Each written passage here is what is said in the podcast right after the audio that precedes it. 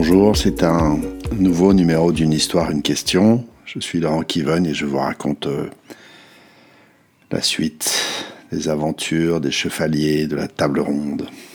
Pas toute l'aventure, une sélection. Et je voudrais aujourd'hui vous raconter l'arrivée de Galad euh, autour de la table ronde.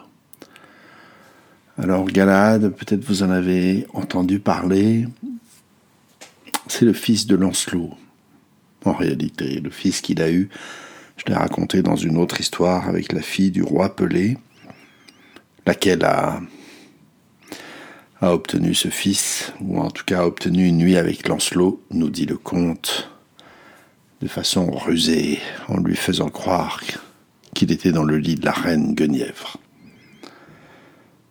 Et nous sommes la veille de la Pentecôte, et qui est une fête importante. Et euh, pour les chevaliers de la table ronde. et une demoiselle arrive à Camelot sur un à vive allure sur son cheval, un cheval magnifique. Elle demande à voir Lancelot et elle le prie de la suivre au bord de la forêt. Il accepte, bien entendu l'invitation d'une demoiselle à aller dans les bois. J'imagine que ça ne se refuse pas. Mais la voilà qui l'a conduit dans un monastère où se trouvent euh, des sœurs, des abbesses, enfin une abbesse et ses sœurs.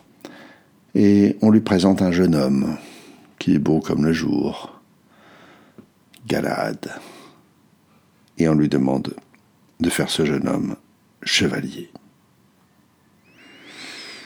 Qu'est-ce qui fait accepter Lancelot? Est-ce qu'il sait qui est ce garçon? Est-ce que le voir lui suffit? Est-ce que c'est ça, un chevalier, quelqu'un qui est beau? Je ne sais pas, mais il s'exécute. Et même il l'invite à se joindre à lui pour retourner à Camelot. Galad refuse. Ce n'est pas encore le moment. Lancelot rentre donc euh, à la cour d'Arthur, et voilà qu'un prodige se produit, deux prodiges se produisent. D'abord sur l'un des sièges de la table ronde appelé le siège périlleux, parce que seul celui qui mènera jusqu'au bout les aventures des chevaliers de la table ronde à leur terme pourra s'y asseoir sans périr, ces aventures étant la quête du Graal.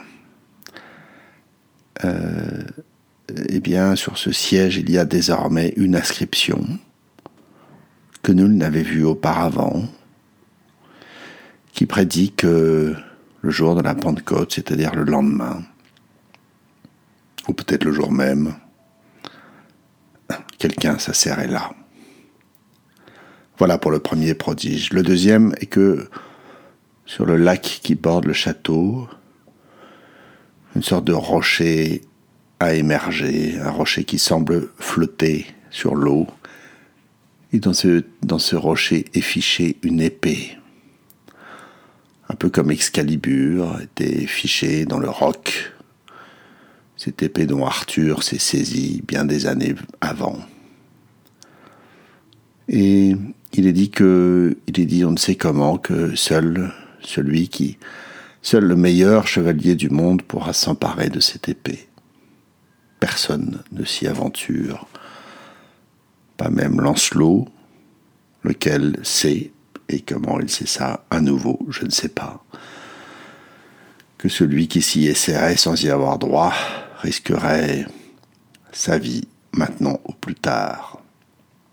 Et pourtant, sur ordre du roi, ils sont nombreux à essayer sans succès.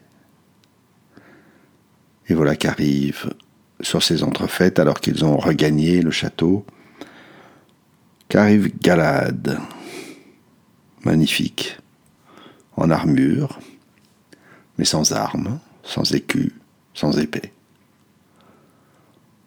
Il est conduit par un vieillard, dont je ne saurais vous dire le nom, j'ai songé à Merlin, mais le comte n'en dit rien. Et le vieillard conduit directement le jeune homme au siège périlleux, et il s'y assoit sans difficulté. Et d'ailleurs, le siège porte désormais son nom, à, l'image des autres sièges qui chacun porte le nom d'un chevalier de la table ronde, comme par prodige. Puis, après le repas, ils vont à la pierre qui flotte sur le lac, et Galad s'empare de l'épée, comme si elle avait été simplement posée là, sans difficulté. Et tous s'émerveillent de ces, choses si simples. Puis on va, on va aller dans la lice, jouter entre chevaliers, où Galad va montrer qu'il est, qu'il est bien en effet le meilleur chevalier du monde. Voilà, c'est la fin de cet épisode, un épisode euh, presque narratif, n'est-ce pas? Euh, Mais dans, dans moi, j'ai trouvé des choses à dire. Et j'aimerais savoir ce que vous en pensez. J'aimerais bien que vous me disiez de temps en temps ce qui vous vient. Mettez sur pause. On se retrouve de l'autre côté. Et quant à moi, ce qui m'est venu, c'est ce sentiment que parfois, tout est facile. Peut-être avons-nous grandi les uns et les autres dans l'idée que c'est l'effort qui donne du prix au résultat. Et peut-être que ça n'est pas vrai. Peut-être que ça n'est pas vrai du tout. Il me semble, moi, que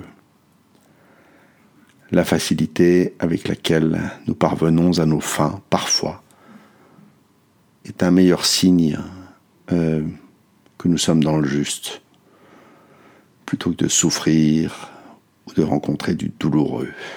En général, quand c'est difficile, le résultat est médiocre en ce qui me concerne. Et parfois les choses sont faciles, parfois nous avons l'impression de flotter que les portes s'ouvrent, que les difficultés s'effacent devant nous. C'est quelque chose de chinois, n'est-ce pas? Sun Tzu disait que le grand général ne remporte que des victoires faciles.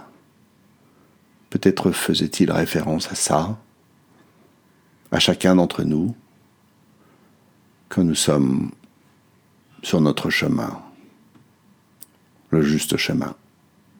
Voilà, c'est la fin de ce numéro. Cliquez, partagez, à bientôt.